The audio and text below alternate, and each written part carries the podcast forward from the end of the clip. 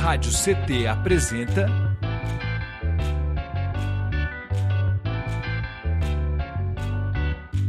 Cindy CT na Cultura, com Meire de Origem. Um programa do Sindicato Nacional dos Servidores Públicos Federais da área de Ciência e Tecnologia do setor aeroespacial.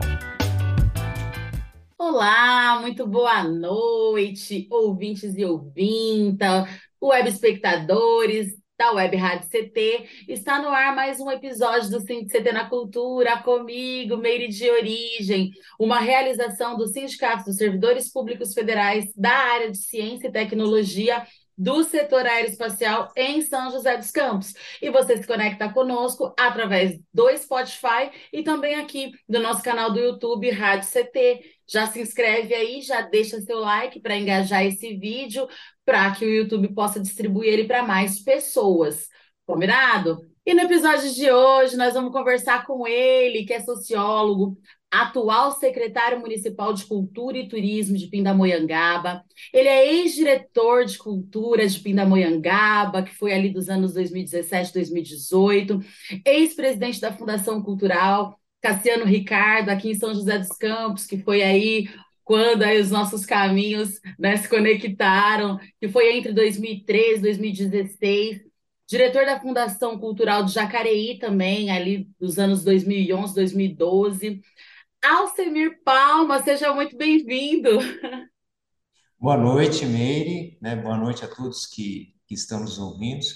Primeiro, saudar o seu programa, que é um sucesso, é interessante. Eu tive a oportunidade de ver alguns e é interessante bater papo, né? Falar sobre cultura. E nesse sentido também queria saudar o sindicato, né? O Sindicato de Ciência e Tecnologia, que já tem uma tradição de fazer programas online, programas no streaming, mesmo antes da pandemia, né? E eu acho que a iniciativa do sindicato tem que ser saudada por dar espaço a, a, a essas possibilidades, trocas e conhecimento de quem trabalha com cultura, de quem trabalha com música e por aí vai. E você tem sido bem sucedida com o seu programa, né? Que, que ele continue aí por, por muito tempo. que perdure. Eu, assim eu espero também. Acho que é um espaço importante para a gente conectar as pessoas também, né? Visibilizar, porque tem tantos trabalhos. E eu sempre falo, Alcemir, que a gente é, acaba se conhecendo de muitos anos, mas não tão a fundo, porque a gente sempre se encontra trabalhando, né? A galera da cultura está sempre trabalhando, assim, é incrível. E aí não dá para a gente conversar mais a fundo, saber um pouco mais das vivências e etc. E esse espaço ele permite isso, né? Que a gente possa realmente se conectar, conhecer aí o seu currículo, por exemplo, assim, extensíssimo. A gente vai dar uma prévia aqui, né, do que é esse cara, gente. A pessoa, inclusive, eu tô aqui há um tempo já querendo que ele venha, mas a agenda é cheia e eu tô bem feliz que hoje deu certo. Ô, Alcemir, e falando de currículo extenso, né? Eu queria que você já começasse contando para a gente por que sociologia qual foi o gatilho aí, né? Quando que você falou assim, ai, eu vou fazer isso aqui? Eu fui, eu fui, eu vou responder a tua pergunta, mas só para uma coisa é curioso quando algumas coisas ficam na cabeça da gente. Eu fui sexta-feira agora numa escola aqui em Pindamonhangaba falar sobre patrimônio histórico, né? Porque patrimônio histórico, a gente pode falar rapidamente sobre isso, ele também faz parte da cultura no sentido amplo. Aí falei para uma classe de sexta, de, da, da sexta série aqui de uma escola estadual. Falei a importância do patrimônio de Pinda, que é preservado por Pinda, pelo Estado e tal. Daqui a pouco abriu para pergunta, aí uma pessoa, qual a sua profissão? Aí falei, né? É, eu fiz ciências sociais. Se você não fizesse ciências sociais, o que, que você faria? Eles estavam perguntando aquilo que eles estão desenvolvendo em sala de aula, ou seja, qual o objetivo de vida, qual a perspectiva. Mas respondendo a tua pergunta, eu eu acho que quando eu terminei o primeiro grau, o segundo grau, sinceramente eu não sabia o que eu ia estudar. Então, quando eu terminei o primeiro grau, o meu pai, eu morava em São Paulo, o meu pai era metalúrgico no, em São Bernardo. A perspectiva que a gente tinha era de fazer ensino técnico, né? Então, hum. essa era a perspectiva, não tinha perspectiva de fazer faculdade, né? E e meu pai era, então você, a gente sempre acaba tendo como referência o pai para seguir numa profissão, porque tanto pela proximidade e tal. E meu pai conseguiu, me, eh, eu tinha uma indicação, eu cheguei a fazer um teste no, no Senai, né, para, acho que era torneiro mecânico, alguma coisa assim, porque era a referência eh, que tinha naquela época. Quando eu fiz o segundo grau, aliás, para fazer a escola estadual, eu fiz vestibulinho para entrar numa escola estadual. Acho que Caramba. hoje não existe mais lá em São Não, Paulo. não que eu Que era, saiba. E, e eu lembro disso, que era uma escola, uma boa escola. Eu morava muito na periferia, meus pais ainda moram na zona leste de São Paulo, né? E essa escola era mais, mais no meio do caminho, né? Eu trabalhava de office boy no, centro de São Paulo. E nessa escola eu tinha a perspectiva de seguir três áreas. Acho que, inclusive, está tendo uma discussão sobre reforma do ensino médio, mas de uma, um, por um outro viés que não aquele daquela época.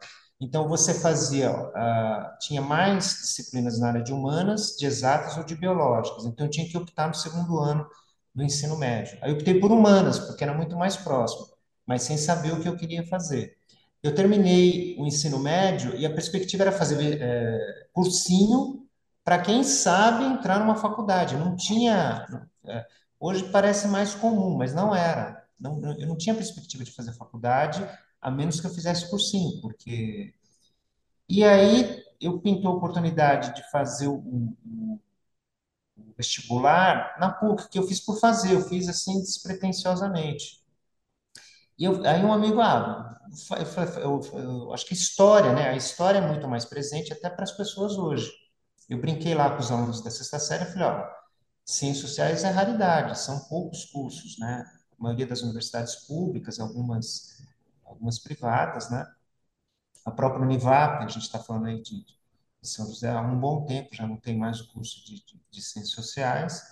Mas eu lembro que eu fiz assim, falei, ah, vamos, vou fazer, mas não foi algo pensado, não foi algo como as pessoas têm, né, em outros cursos. E eu me dei bem, gostei muito de fazer ciências sociais. Tem três disciplinas que seguem os quatro anos do curso, né? Que é sociologia, antropologia e política. São, são três cursos que vão seguir os quatro anos. E depois que você termina a graduação, e eu não cheguei a fazer, eh, eu não continuei os estudos, mas eu fiquei muito encantado com antropologia, né? E aí, antropologia urbana, e aí me aproximou muito das manifestações culturais. Então, é uma área que, e depois, é claro, eu, eu acabei, eh, até pela, pelo trabalho em si, eu acabei me especializando em, em gestão pública de cultura, né? Ia até te Mas foi, perguntar. foi esse caminho muito rápido, né? Ia te perguntar até, imagino que você deu uma pincelada aqui, porque na verdade a Tá. gente fala caminho muito rápido, mas é um caminho bem É. árduo aí, né? Até a formação e tudo mais. E, e, e eu ia te perguntar, a arte, a cultura, então ela entra nisso? Foi um despertar?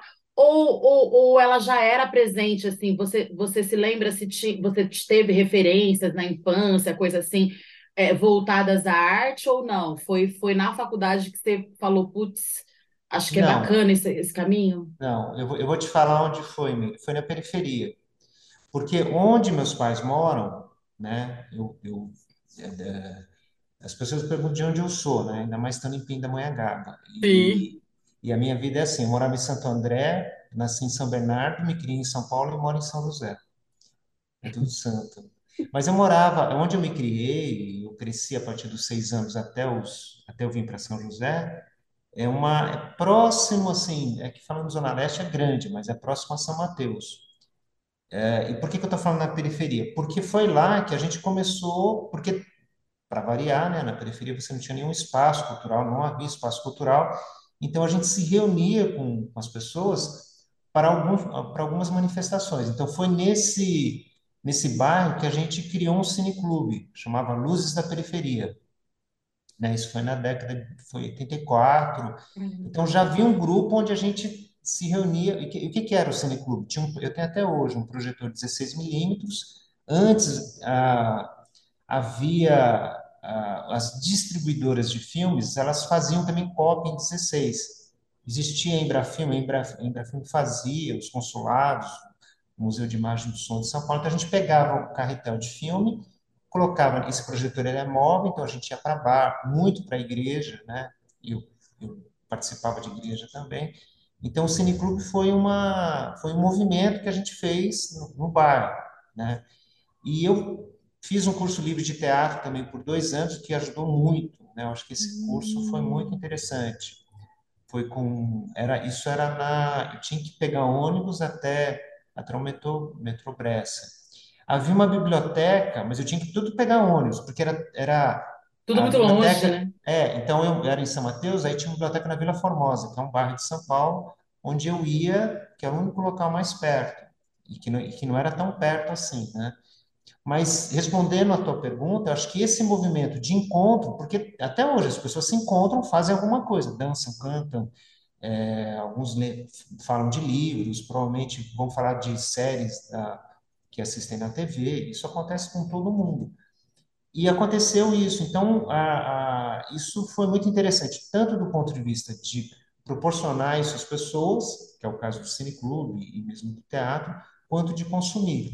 E claro, quando eu entrei na faculdade, isso ampliou, principalmente em termos de leitura, né? Aí, aí eu eu leio até hoje muito, né? Eu, eu parei de ler. Já lia também antes. Então, o contato com a leitura, o contato com o cinema, por conta do cineclube, o contato com teatro e música. Eu gosto muito de música, né?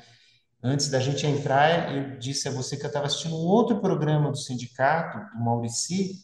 Ele estava entrevistando o Akira Umeda, falando do Ryuichi Sakamoto que é um músico japonês que faleceu essa semana. Por isso ele, ele voltou a colocar num grupo de WhatsApp e eu não tinha assistido, né?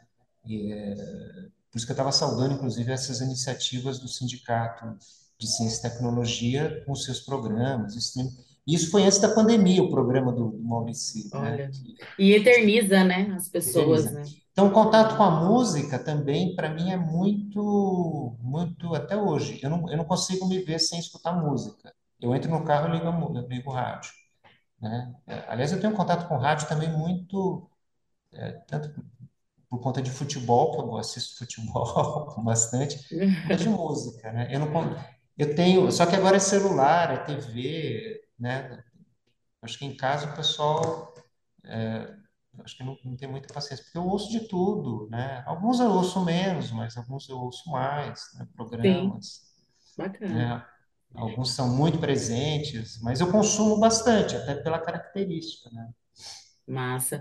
E falando em livro, né, enfim, literatura, você é autor do livro CD Mestre Calangueiro Ernesto Vilela. Eu queria que você falasse um pouquinho sobre esse trabalho. Ah, esse, esse trabalho eu, eu tinha saído, eu trabalhei na Fundação Cultural, eu vim de São José, vim de São Paulo para São José para trabalhar na Fundação Cultural de 93 a 96. Em Hum, 96, né, entre esse período, eh, a gente criou as casas de cultura, algumas existem até hoje, a gente fez um trabalho muito interessante eh, de agentes culturais.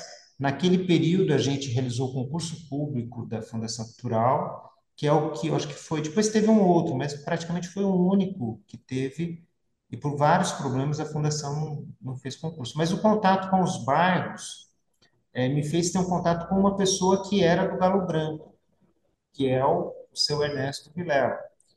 É, o calango é uma forma de rima, né? Não sei se você chegou a ver o livro, bem, não mas é cheguei a ver o forma, livro, inclusive é, quero. Tô é uma, curiosa. é uma, é uma forma de rima, ou de quadra ou de cestilha, né? Muito rápido, né? Então, você tem diversas formas de rima pelo Brasil, né? Então, você tem o desafio nordestino, você tem é, no sul, né? Você tem violeiros que, que, que fazem no Nordeste também a embolada. Tem Repente. Ah, o próprio repente, rap, né? A o própria, as próprio rap batalhas, atualmente é. Uhum. então é muito, você tem que ter, você sabe mais do que eu, você tem que ter uma, uma agilidade, tem que estar na cabeça a construção quando ela é feita de improviso ou quando você já tem ela construída e você, enquanto está rolando o som, você faz. E ele fazia isso, que o, o calango, ele é uma forma de, de, de repente, de desafio, onde você canta sozinho ou canta desafiando com outro, né? Então, eles, e eles tratam isso, isso é mais de Minas, né, no sul de Minas, tem no norte de Minas também, mas pega mais essa região.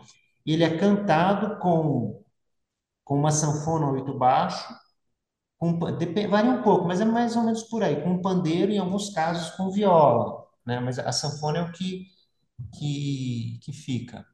Então, ele é cantado em festas, né? Então, até hoje tem aqui no Vale do Paraíba de São Luís, a gente tem calangueiro, né? A Casa de Cultura de Eugênio de Mello, depois passou a se, a se chamar também Ernesto Vilela, sempre há, sempre tem encontros de calangueiros, né? E eu não sabia que era uma homenagem a uma pessoa de lá e tal. Olha é, que bacana. Ele, ele era, ele, na verdade, ele se criou muito na região norte, né? Uhum. Em São Francisco. Ele nasceu, de falava Mangueirão, que hoje eu acho que é ali na, em Santana. Mas ele viveu os últimos dias no Galo Branco, né? Que é bem que perto bacana. de Mello. Então, quando eu encontro, quando eu, a gente fez esse trabalho, a gente tinha contato com vários artistas em bairros, né? E ele foi um que a gente encontrou. E me chamou muita atenção, porque você conversava com ele, ele tinha quase. Então, ele já, já era um senhor, ele usava um chapelão, né? Andava com a ajuda de uma bengala, mas ele tinha, e tinha uma voz, uma voz grave. Me chamou muita atenção, porque você conversava com ele, ele já rimava, ele ia rimando. Conversava aí, rimando.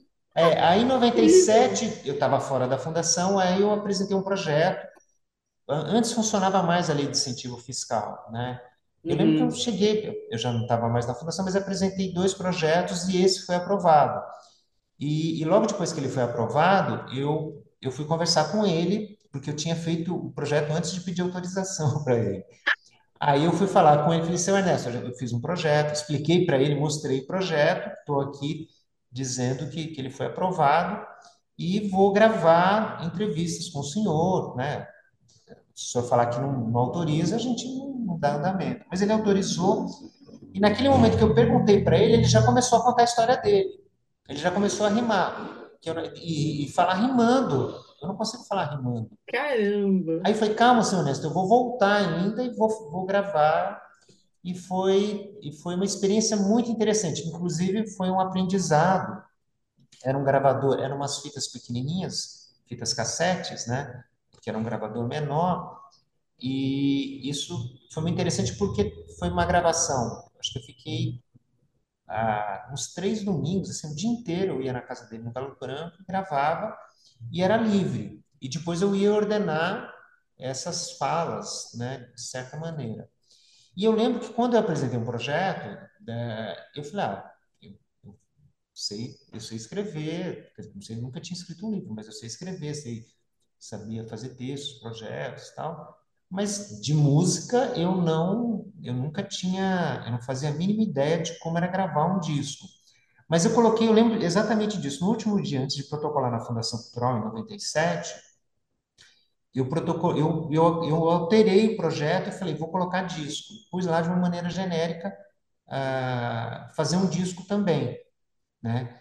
E aí eu fui ter, agora mudou, né? Mas era, como que era é, gravar o disco, ter os direitos do disco, onde que gravava o disco, como, você gravava no estúdio, fazia master, no caso lá ia para Manaus para prensar os discos, aí você tinha que fazer a capa do disco, aí eu tinha que colocar o disco com a capinha dentro do livro, que a gente não, não eu não tinha pensado isso, mas a gente fez. E eu estou contando essa história que, o, que a gravação, a gravação em si entrou no final e a ideia do projeto é que isso fosse feito no final do projeto. O projeto tinha dois anos e uh, logo em 98, foi em 98? Foi. É, a gente, eu gravei na metade, quem me ajudou muito foi o Beto Quadros, que fez a produção do disco. Aí ele falou, olha, era em julho, ele falou, abriu aqui um espaço, a gente pode levar, usar, usar algumas horas de estúdio para gravar o seu Ernesto. Eu, fiquei, eu, lembro que eu fiquei na dúvida, eu falei, mas está previsto no final do projeto, por que, que ele já quer levar, né? Pensei. Mas eu falei, tudo bem, Beto, né? Usa lá, leva, testa e tal. Sim. Aí foi, foi feito isso, e logo depois que ele saiu, eu não vou lembrar exatamente, mas um tempo depois, algumas semanas depois, ele faleceu, o seu Ernesto. Caramba! Foi então, nesse gravação, processo! Então, a gravação que a gente tem é, foi desse período, porque a ideia era gravar, depois voltar, depois a gente acabou masterizando as músicas, até para dar. A gente, eu lembro do pandeiro, a gente teve que refazer o pandeiro, é, porque não estava legal e tal. Então, tanto o disco quanto a, a gravação dos depoimentos, é, é, é, que eu, uma hora eu mostro, mas eu, eu eu não sou tão bom de digitar, claro que eu digito texto, mas eu passei todas as fitinhas à mão, a manuscrito, o que ele. E aí depois eu fui separando, só que o que acontece? Isso é, quando você tem registro oral das pessoas, né, a gravação oral de quem conta, de quem conta uma história, no dia a dia, se você reparar, Miriam, a gente começa falando de um assunto, depois a gente já muda de assunto. Sim. E muitas vezes a gente não conclui o assunto. Sim. Né? Então, ouvindo ele, ele, ele contava uma história e no meio do caminho ele mudava. Então, eu tive que depois voltar com a viúva, né, porque já tinha falecido, para ela me ajudar a concluir a história. As histórias. Então, a pessoa foi para tal lugar e tal. Eu falei, tá, mas o que aconteceu depois, né? Então, algumas histórias eu consegui finalizar enquanto texto e boa parte das histórias não, né? Então, o aprendizado de quem faz gravação, de quem vai falar sobre ou uma pessoa, sobre um acontecimento, é gravar e já transcrever. Sim. É, é isso eu falo para todo mundo. Gravou, transcreve. Né? Se você vai transformar isso em, em um livro ou numa história. Porque porque é isso. Porque senão você. Isso é no dia a dia, depois a gente começa a reparar. Eu passei a começar a reparar nisso. O quanto a gente muda Sim. de assunto. É, dispersa. Dia dispersa. É, é. Então, Inevitável. então, esse aprendizado, gravou, transcreveu, e claro, eu dei, infelizmente, né? Não aparecer aqui, felizmente, eu consegui ainda ter o registro em disco ah, existe um registro em VHS dele, dele cantando, mas cantando, e ele declama bastante. Depois eu consegui, depois uma, isso foi em 2012, uma aprovação da reedição do livro e do disco pelo PROAC. E aí eu refiz o disco acrescentando várias declamações que não tinham, que eu tinha ainda a gravação master. Então entrou algumas declamações de poesias, algumas de autoria dele, mas várias que ele, como ele, ele tinha uma memória incrível ele era semi-analfabeto. Então, tudo que ele, ele cantava ou ele declamava era, era de memória. Não tinha nada. Ele não decorava, ele não lia um texto e decorava. Nada. Ele não escrevia aquilo ali para depois, né? Uhum. Não, que não. coisa, olha para você ver, né? Que então, talento. Esse, esse registro foi, acho que foi importantíssimo e ele está ali na, na, acho que no mesmo nível. As pessoas falam muito do Zé Mira, que é uma figura importantíssima para a cultura é, caipira de São José, né? ele, é ele, nasceu em Cristina, viveu em Jambeiro, né, José Mira, tem uma casa de cultura que, que lembra a memória dele, que é importantíssima, um livro da Lídia, inclusive na época foi um livro, não sei se você chegou a ver, um livro, um, um catatal assim, era, foi um livro referência para escrever o livro do, do Ernesto, eles chegaram a se encontrar, então tem uma foto com os dois juntos, eles se conheciam, eles se apresentavam, inclusive, mas Bacana. ele está tá no nível de, de de, de uma pessoa de música regional, né? Uhum. Importantíssima para São José e, claro, para o Vale do Paraíba. Então, acho que foi, foi muito interessante esse registro. Inclusive, é o que mantém todo ano a Casa de Cultura de Eugênio de Mello, que chama Ernesto Vilela, lembra a memória dele fazendo rodas de calunga. Que demais, cara. Bacana saber a história é. por trás, né, do, do, do é. livro e desse, desse cara, né, dessa a memória, né? Eu acho que é sobre é. isso mesmo. Parabéns. É, eu queria dar um recadinho, aproveitar, né, e lembrar vocês que estão conectados conosco, né, ouvintes e ouvintas, né, que vocês conectam aqui pelo canal do YouTube Rádio CT, também pelo Spotify, para vocês não se esquecerem, né, de, de se inscrever, quem não foi inscrito, de deixar o seu like aí, né, de comentar aqui embaixo. Você já conhecia essas histórias que a gente está contando aqui, né? Já conhecia, né, esse livro, já conhecia esse personagem incrível, né? Que, enfim, que é o Ernesto Vilela. E também para vocês seguirem nossas redes sociais e as redes sociais do nosso convidado que nós estamos deixando aqui, ó, na, aqui, ó, logo embaixo e estamos deixando na descrição também do vídeo, tanto no rodapé quanto na descrição.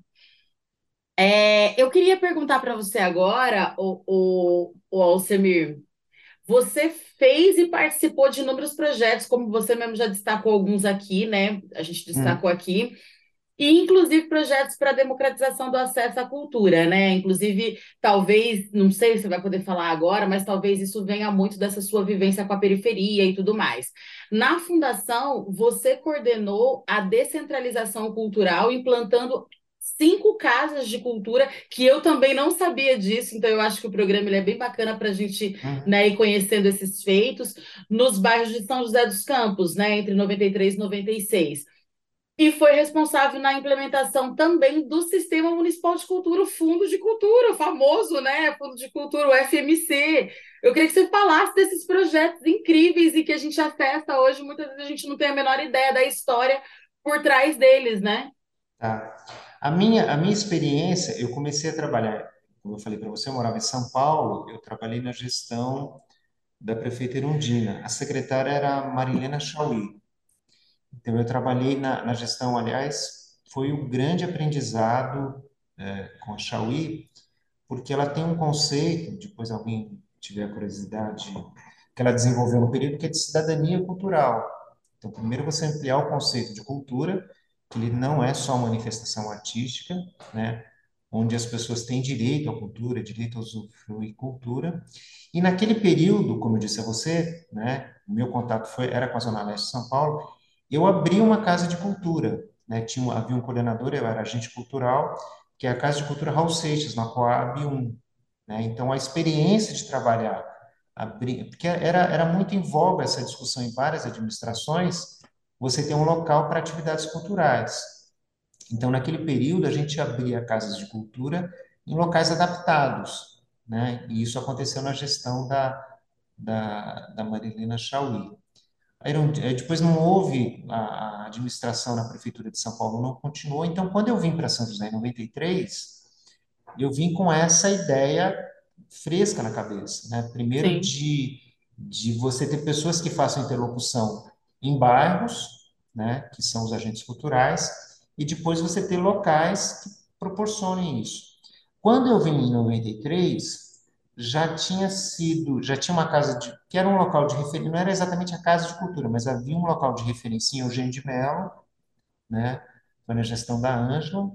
Já tinha sido inaugurada a Casa de Cultura de, de São Francisco Xavier. Ah, E aí, depois, com esse trabalho de, de agente cultural, a gente acabou atuando em vários bairros. E teve vários bairros onde isso acabou não vingando. Eu vou lembrar de dois bairros à época que tinha uma perspectiva de ter casa de cultura, mas não vingou, que foi o Putim e foi o Jardim das Indústrias, né? Porque eram locais que a gente chegou a ter oficinas culturais, chegou, por exemplo, naquele período, Meire, ah, hoje a gente tem um programa muito grande na Fundação Cultural, e é grande mesmo, é muito interessante, que é o Arte nos Bairros, que são as oficinas culturais que acontecem nas casas de cultura em vários locais. Mas a estrutura, a gente começou naquele período, que era a estrutura de você pagar por hora aula. Eu lembro até hoje, a gente fez uma pesquisa em várias cidades, quanto que era a aula, de você eh, credenciar pessoas para darem oficinas. Havia oficinas antes de eu entrar, claro, mas as pessoas ou eram CLT ou eram contratadas de formas esparsas. Mas esse programa, ele foi construído naquele período, tanto em locais, como eu estava falando, adaptados, quanto posteriormente no que a gente passou a se chamar ca- Casa de Cultura. Mas a- a- então já havia um núcleo de de Melo, um núcleo de São Francisco. A gente fez uma inauguração que foi belíssima no Dom Pedro, que era um, um conjunto é, que eu acho que foi da construtora da, é- do bairro, que não era exatamente do Dom Pedro, mas, mas era, era de um bairro do- da região sul, que inicialmente era o, o, o local de onde ficavam os trabalhadores, o alojamento e tal. Ele foi adaptado, virou casa de cultura e depois, posteriormente, passou nesse local que é belíssimo, que existe no Dom Pedro hoje, Que é o que é Flávio Flávio Craveiro. Craveiro. Mas inicialmente foi inaugurado em outro local, né? Isso foi no ano de, de 93. Ah, depois a gente inaugurou, chamava Núcleo de, de Ação Cultural, lá no satélite, que ficava num- numa praça, Mário Porto. E depois ah, passou, a- hoje existe a Casa de Cultura do Bosque, né? Mas Sim, inicialmente era esse núcleo e, e posteriormente passou para um local melhor. A gente chegou a inaugurar também uma, essa casa foi alugada eh, na Vila Industrial, que era na Barbacena. E depois, posteriormente, não estava mais na fundação, ela passou a ser onde hoje é a Casa de Cultura Chico Triste. E o único local que se mantém como ele é daquele período é a Casa de Cultura de Eugênio de Mello, como eu já falei aqui, a Casa de Cultura Ernesto Vilela. Esse local ele foi feito, à época, a fundação podia apresentar projetos para o fundo, para fundo não, para a lei de incentivo à cultura. Então, eu lembro que a gente apresentou um projeto de construção de casa de cultura. Então, onde hoje é a Casa de Cultura de Eugênio de Mello, aquele local lá atrás, antes de, de 96, era um banco. Então, eu lembro que a gente visitou locais para adquirir o local.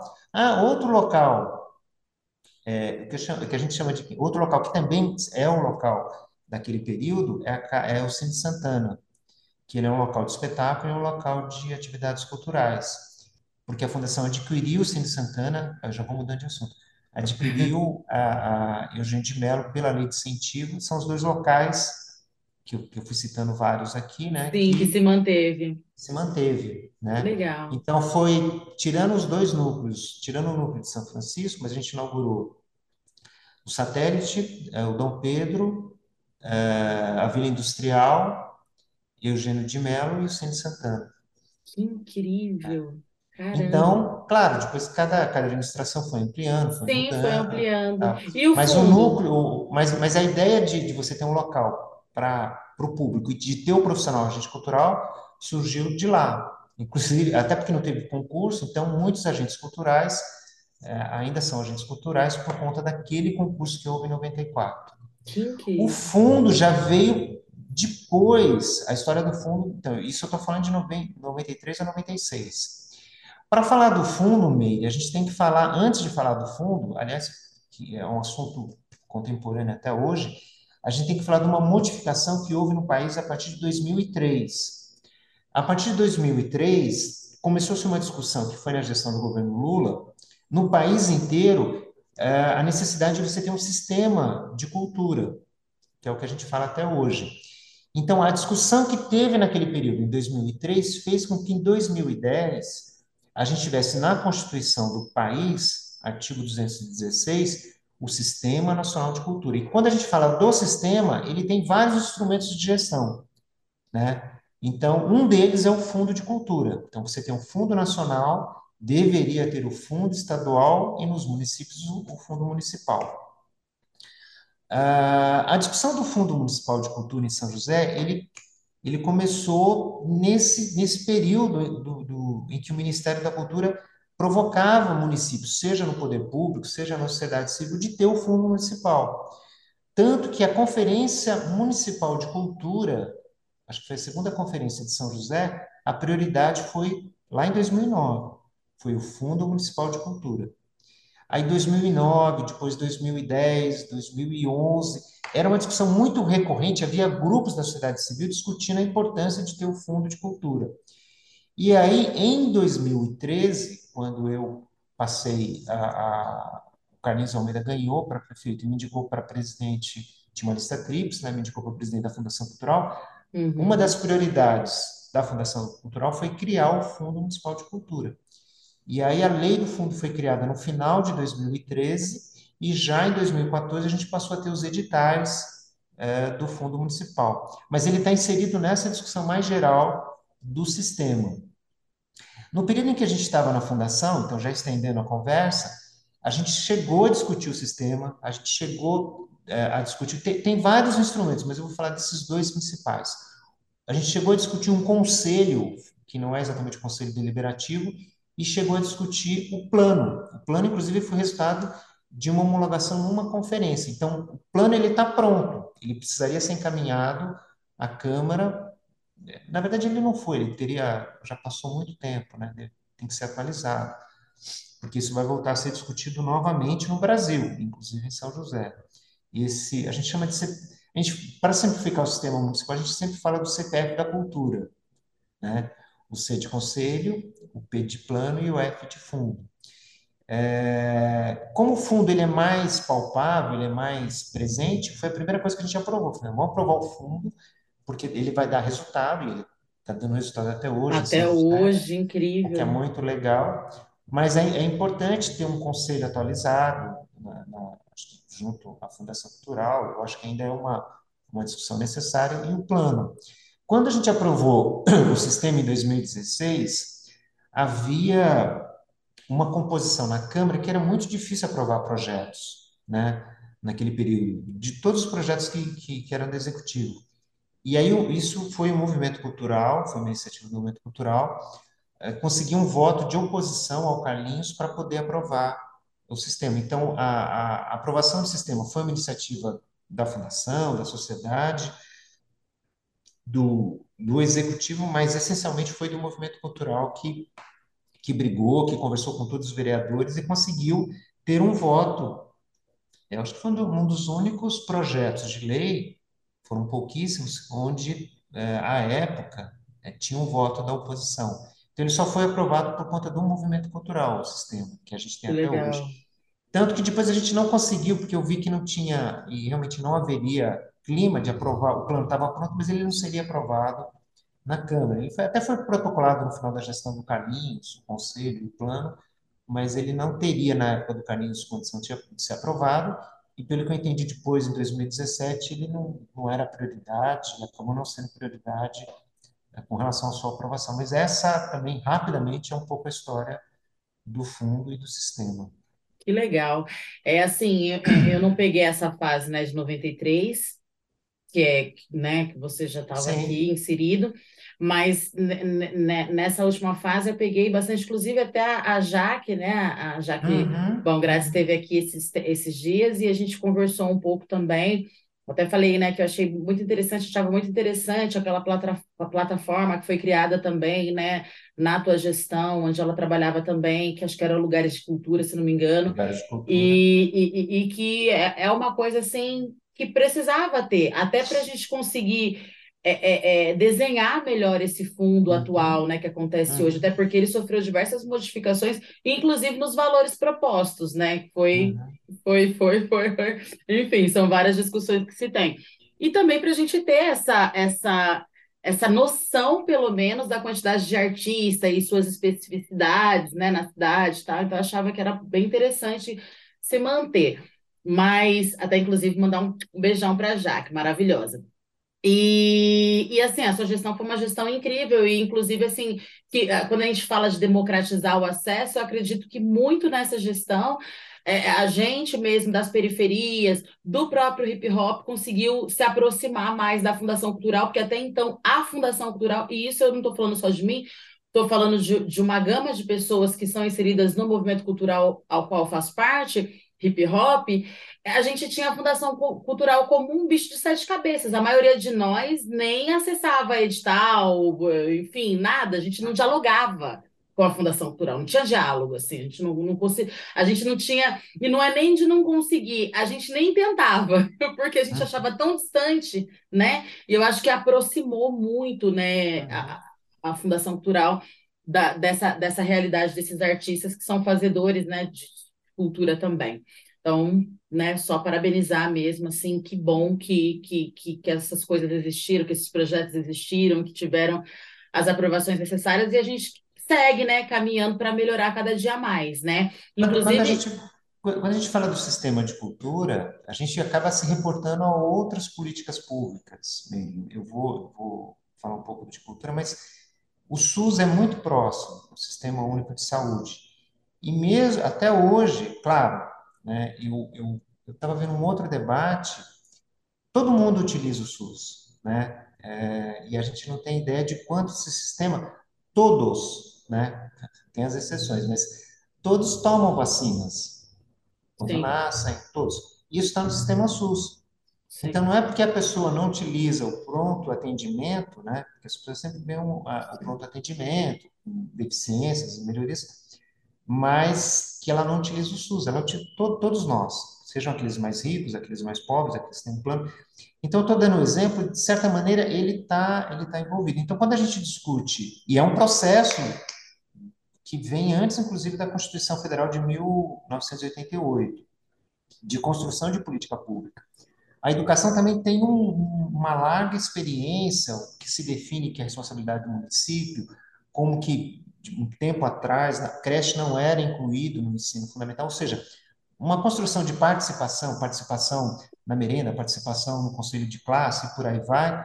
Então, este processo, ele, ele, ele foi se dando ao longo do tempo. E a cultura, por ser mais recente, ela também é um processo. Então, você tem administrações que se aproximam mais, algumas se aproximam menos. O governo do estado, que muitas vezes a gente esquece e que tem que estar tá mais próximo, principalmente a gente que é do interior, né? É, a gente vê uma presença do governo estadual na área da cultura é, é, na cidade de São Paulo. Essa é uma discussão que eu sempre tenho com o governo do estado, né? E às vezes a gente não verifica tanto no, no interior essa a importância dos serviços e das possibilidades. E quando eu falo de aproximar, sejam em níveis de decisão, sugestão, né, normalmente são os conselhos, ou são espaços, por exemplo, de conferências, espaços de audiências públicas, né?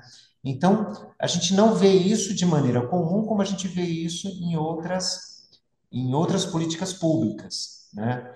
Então, a cultura, eu acho que está num processo, por N motivos, né? É, a gente teve um retrocesso grande nos quatro anos do governo federal, então a gente vai precisar retomar isso. Então, tem muita coisa acontecendo, vai, vai ter muita coisa acontecendo esse ano, em 2023. Então, naquele período da, da fundação, né? E eu acho que até hoje a equipe é muito pequena, é, precisa de uma reforma administrativa. A gente chegou a deixar uma reforma pronta para ter mais profissionais na Fundação Cultural, pelo tamanho de São José dos Campos, né? É uma Pela demanda necessária. artística, né? A, as decisões, se vai para cá, se vai para lá, se decide. É, é, é, importante que sempre haja, então, se espera que a Fundação faça constantemente. Eu nunca fiz tanta reunião na minha vida naquele período. E eu tinha uma equipe muito competente, uma equipe muito boa, né? A Jaque ajudou muito, muito. Ela ficou, ela ficou por dois anos como assessora e depois por dois anos como diretora cultural. A Sandra Sampaio, né? É, também ajudou muito nos dois anos. O Vicente Sioff, o Maurici que eu citei aqui, ele era assessor de tinha uma equipe grande, a Priscila, é, era uma equipe pequena, mas que estava envolvida, todos estavam envolvidos é, é, é para dar conta do, do, do de, var, de vários itens e de variações. Eu falei aqui rapidamente sobre patrimônio, mas patrimônio, arquivo, biblioteca, a gente cuidava de biblioteca.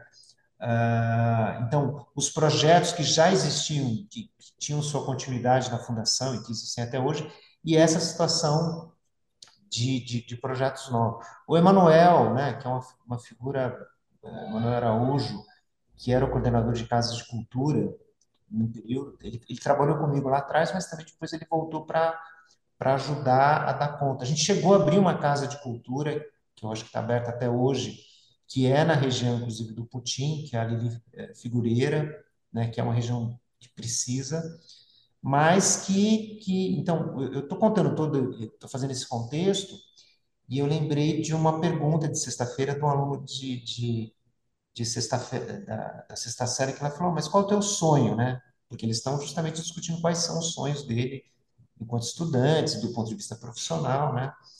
Eu falei, eu trabalho muito, né? Porque eu falei de uma maneira muito simples aqui em Pindamonhangaba que a gente é, trabalha com locais, bibliotecas, um museu, uma, uma tem um local que chamava Céu das Artes, depois mudou para Estação Cidadania, mas são locais que oferecem espetáculos, oficinas para a população. Sim. Eu falei, meu, e meu sonho é que, que tenham mais locais, que todos possam ter nos seus bairros locais. Esse é meu sonho, que todos possam tanto uh, fazer atividades artísticas como consumir, como usufruir atividades artísticas. Esse é meu sonho, né?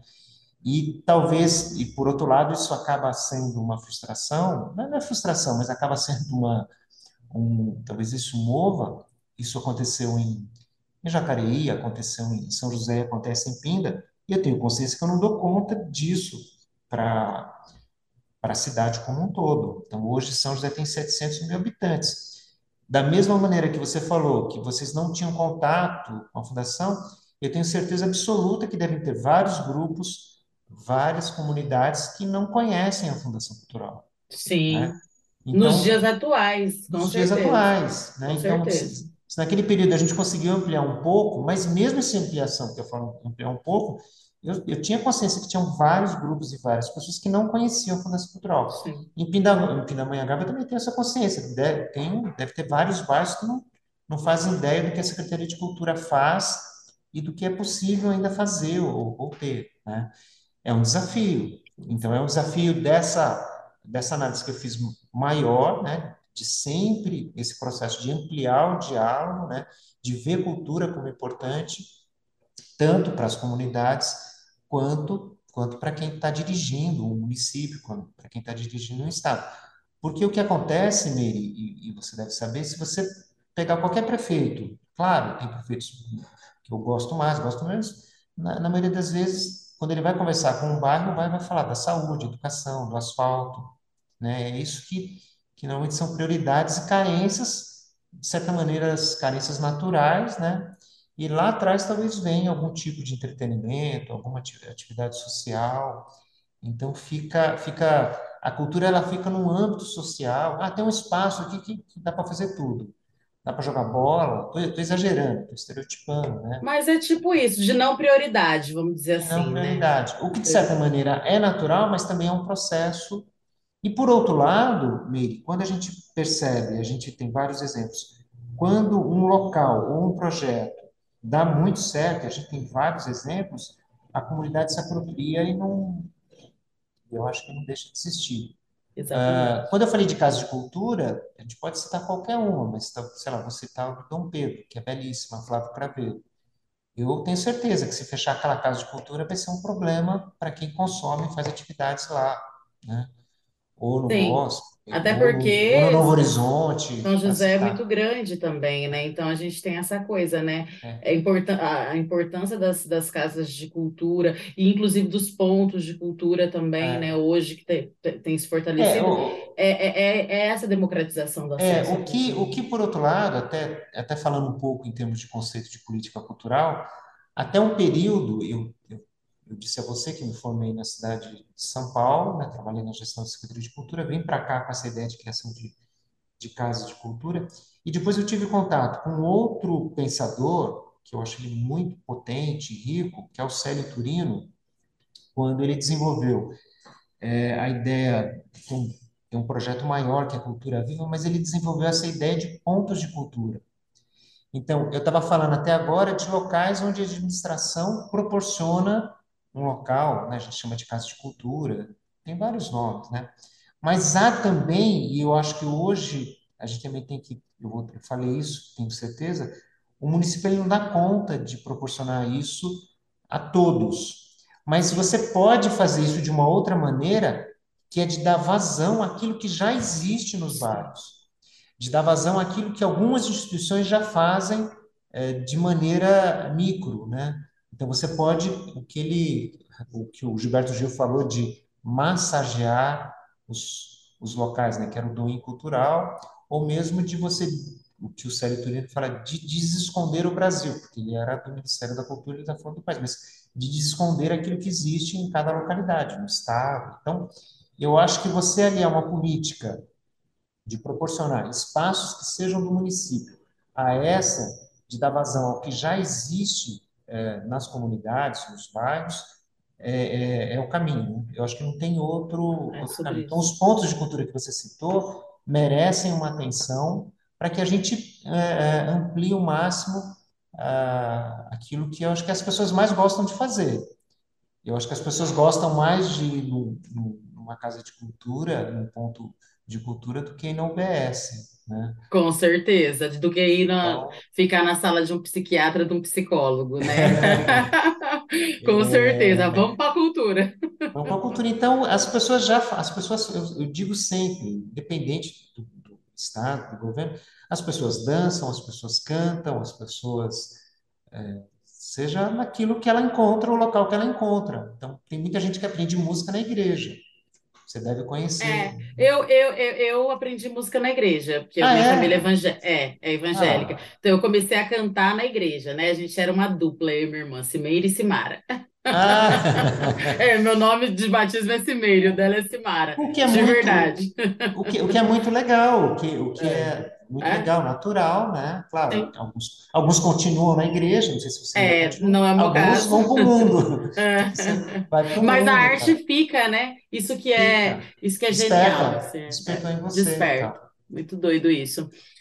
Alcemir, eu quero te agradecer, assim, sem palavras, eu poderia ficar aqui com você dias e horas, assim, conversando, porque falar sobre cultura, eu acho que falar sobre arte, sobre cultura e sobre democratização dela, eu acho que é, é algo assim e eu não falei nada de Pinda, que eu estou fazendo que me inspira. É verdade. Eu acho, inclusive, que nós vamos ter que fazer um programa específico Eu novamente para a gente falar sobre isso.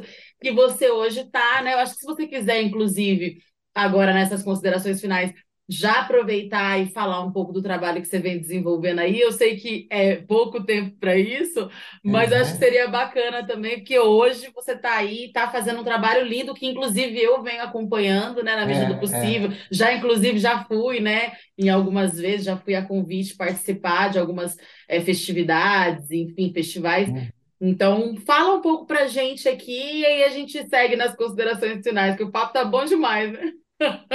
Eu, eu tô, eu tô aqui em Pinda desde 2017, né? Tem um, prefeito que é muito sensível a essa, essa questão, tenho que agradecê-lo, né? Que é o prefeito Isaías Domingues, né? É, é, quando você tem um prefeito, eu citei alguns, né, de, de gestões que eu trabalhei que, que são sensíveis à cultura, isso facilita muito, né, a ampliação desse trabalho. Mas, rapidamente, eu acho que a primeira ação que eu tive em 2017, 2018, foi colocar para rodar o Fundo de Cultura aqui em Pinda. Então, foi uma, é uma ação que ajuda muito, né? É, Ele precisa ser ampliado, tá? mas ajuda muito a- aos produtores, aos artistas, né? Tanto que quando veio a discussão, que isso também merece um programa, da Aldir Blanc, em 2020, ajuda Sim, emergencial para municípios e estados, lá em 2020, a gente já tinha um histórico que facilitou a execução. Teve vários problemas, mas isso ajudou muito na execução dos recursos via Fundo Municipal de Cultura, porque a gente já tinha uma prática de 2018 e 2019. Então, desde 2018, a gente lança editais, tem um edital aberto agora para o Fundo de Cultura. Claro, a- isso está aliado à realidade de Pindamonhangaba. Desde 2018 também a gente lança ah, um, um prêmio aqui, que é o Prêmio Mestre Cultura Viva, onde a gente, a gente reconhece pessoas acima de 60 que têm um fazer e um saber, que é uma prática, inclusive ideia e prática da própria Jacqueline Balgates, que ajudou nisso, me ajudou muito seja em Jacareí, seja em São José. Me parece que São José não continua com esse edital, né, que foi muito É, interessante e- esse, esse ano que passou, se eu não me engano, é, rolou, de, de é, mestres, rolou, ele, mestres. ele é, rolou via fundo, né, me Sim, parece. isso.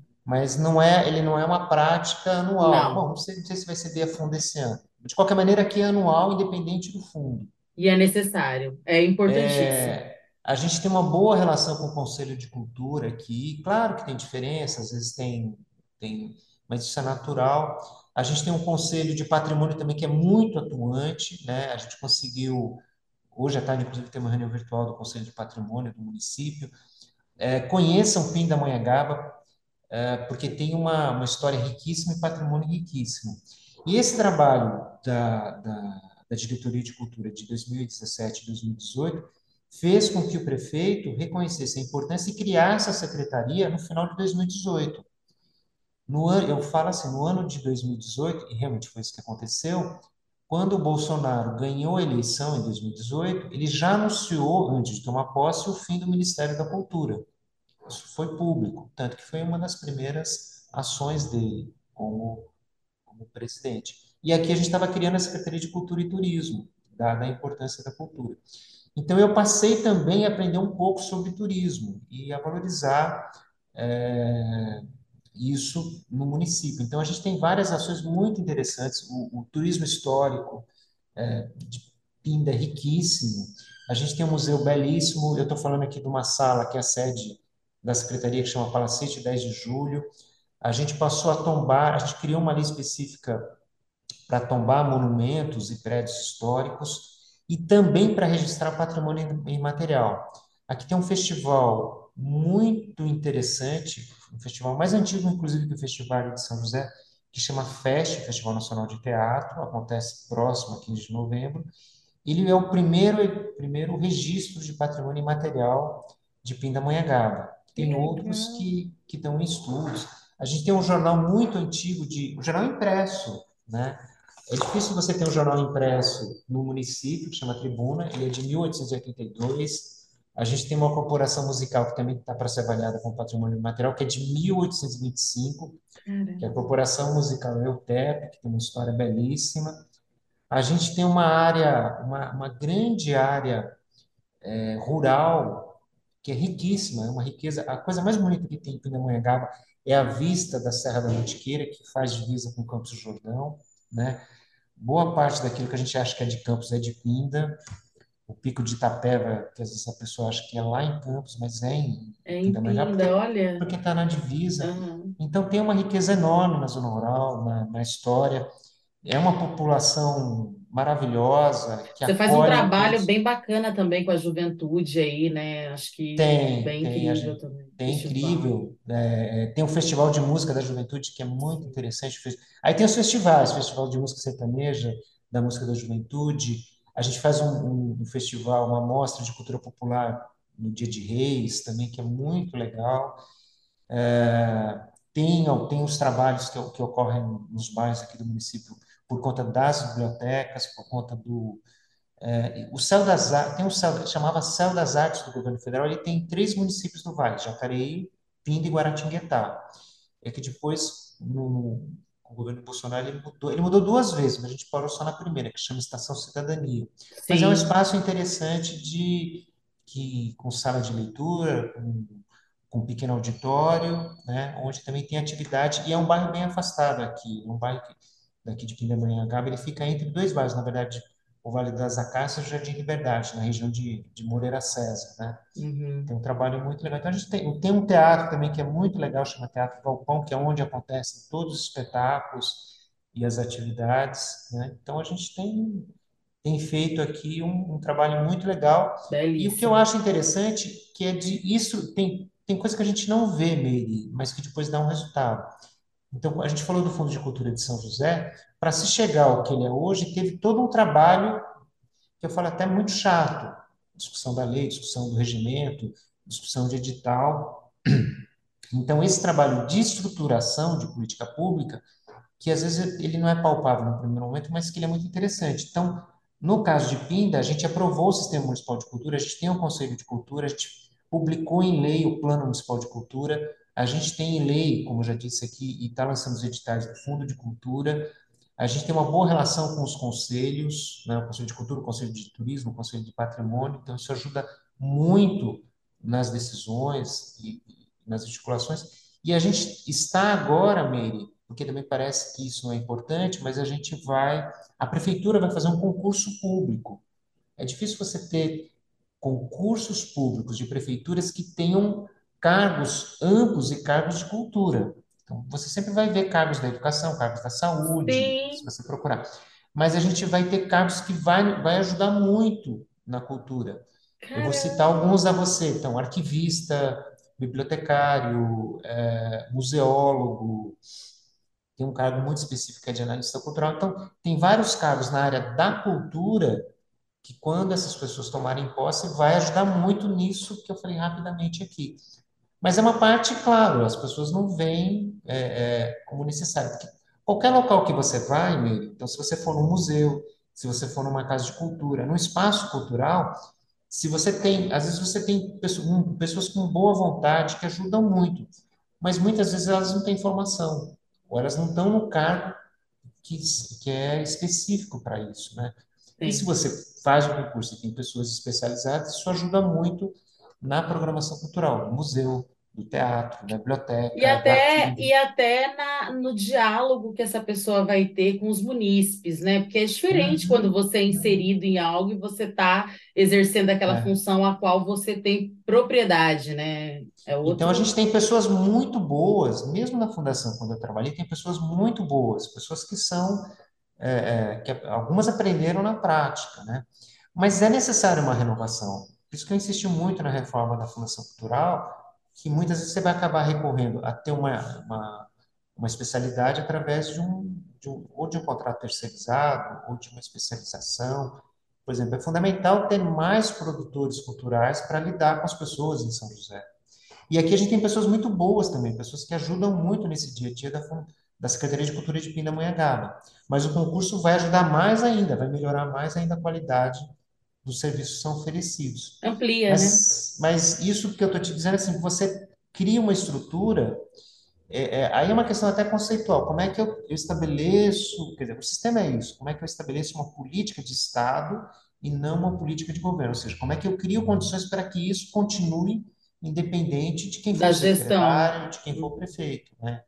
Essa discussão é muito necessária eh, nos municípios e, e- a gente tem, quando eu falo que o Bolsonaro não foi muito feliz, e a gente vai falar muito sobre isso no governo federal, mas o IPHAN, que é um instituto que cuida do patrimônio, ele é criado na década de 50. Ele foi antes da criação do Ministério da Cultura, que foi em 85. Então, ele se manteve, teve vários problemas, a gente pode, inclusive, elencar.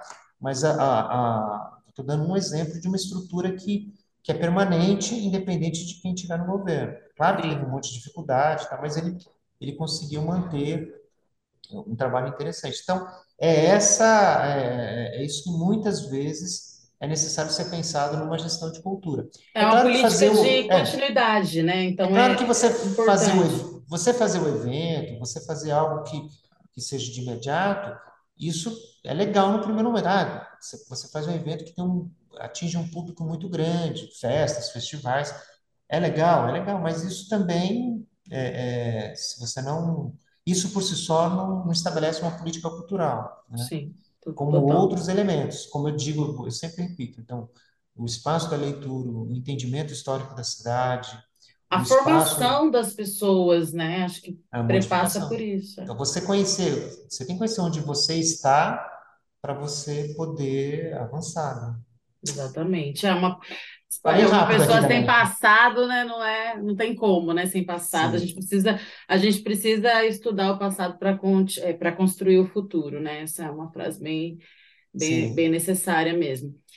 Cara, eu tô assim muito feliz, assim, é muita coisa assim, e é, e é muito massa falar sobre isso, primeiro porque a gente consegue ter uma compreensão maior, né, de coisas que a gente que Uhum. às vezes não tá postas pra gente assim, né? E como eu falei no começo, bem no comecinho aqui da nossa da nossa troca, a gente está sempre trabalhando tanto, né? Tentando aí sobreviver e fazer com que a nossa arte prospere, Uhum. sobreviva também, que às vezes não dá tempo da gente se ligar nessas coisas que são coisas tão importantes e que fazem a transformação mesmo, se promove a transformação tanto da gente quanto indivíduo, mas também das realidades, né? À nossa volta. Então, Tem muito, tem, tem, tem é muitos muita coisa.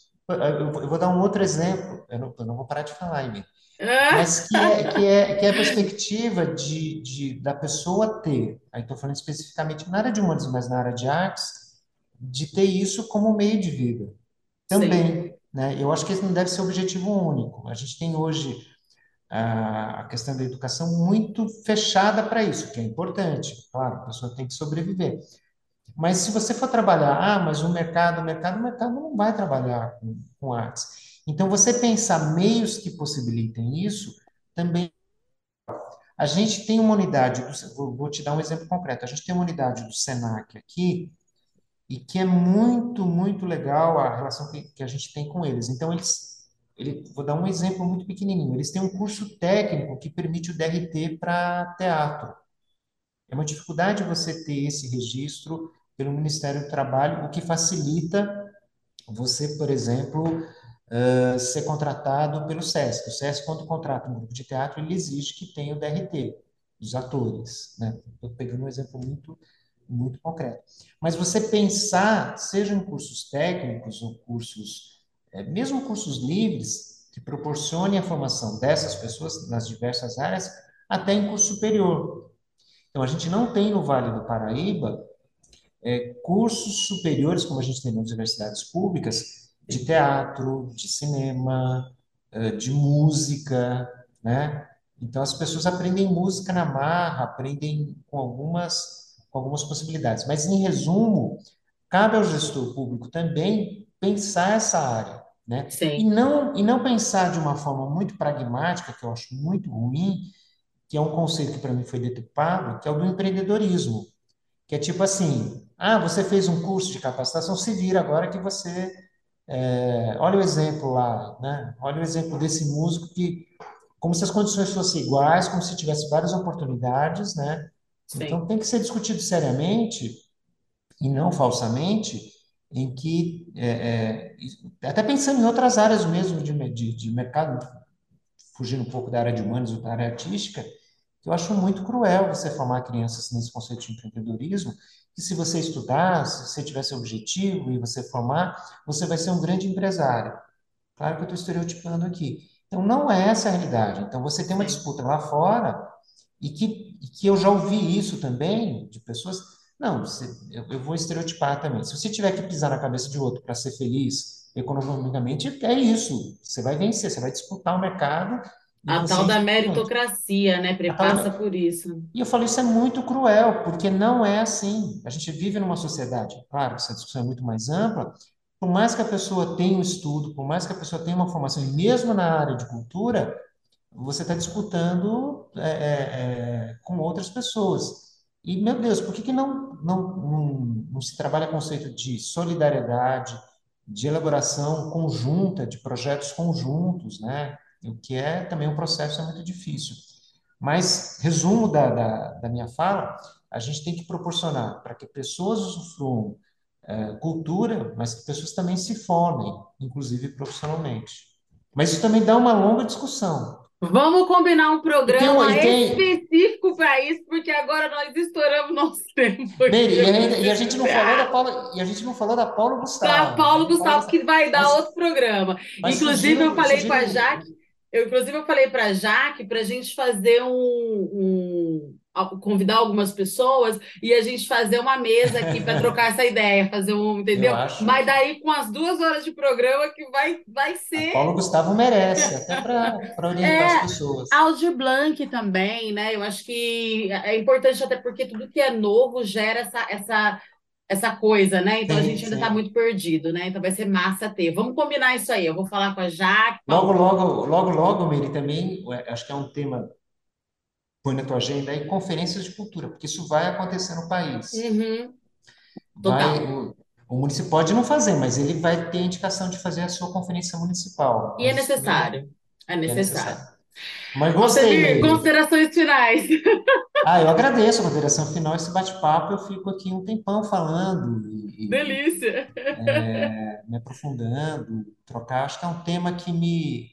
Vou voltar às crianças lá da sexta série, que, que, eu, que eu segui para a vida, né? Eu falei, se eu não.